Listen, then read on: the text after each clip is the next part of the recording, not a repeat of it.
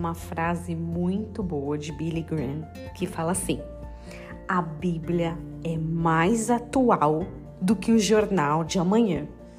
Ou seja, nem saiu a notícia de amanhã, mas a Bíblia já tem uma previsão do que está aí para acontecer. E esses dias eu anotei essa frase como uma inspiração para o podcast. Eu tenho uma lista de notas onde algumas palavras, algumas ideias vão sendo jogadas ali. E pensei muito sobre, poxa vida, né? Qual é a, o contexto de que, que a gente pode utilizar essa frase? E ao mesmo tempo, revisando essas notas, eu li o texto de 2 Tessalonicenses 3. Eu vou ler cinco versos com você. Uma carta de Paulo ao, à igreja de Tessalônica.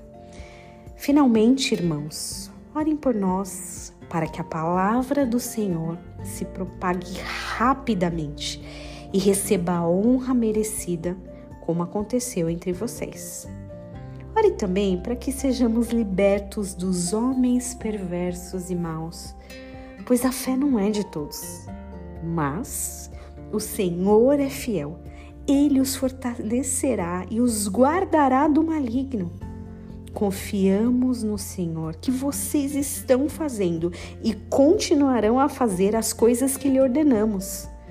O Senhor conduz os seus corações ao amor de Deus e à perseverança de Cristo.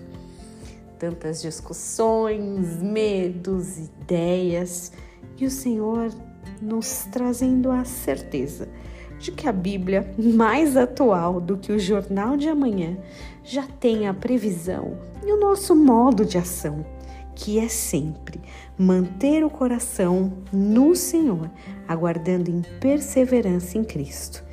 Ele cuida de todas as coisas. Que você tenha um dia abençoado, em nome de Jesus.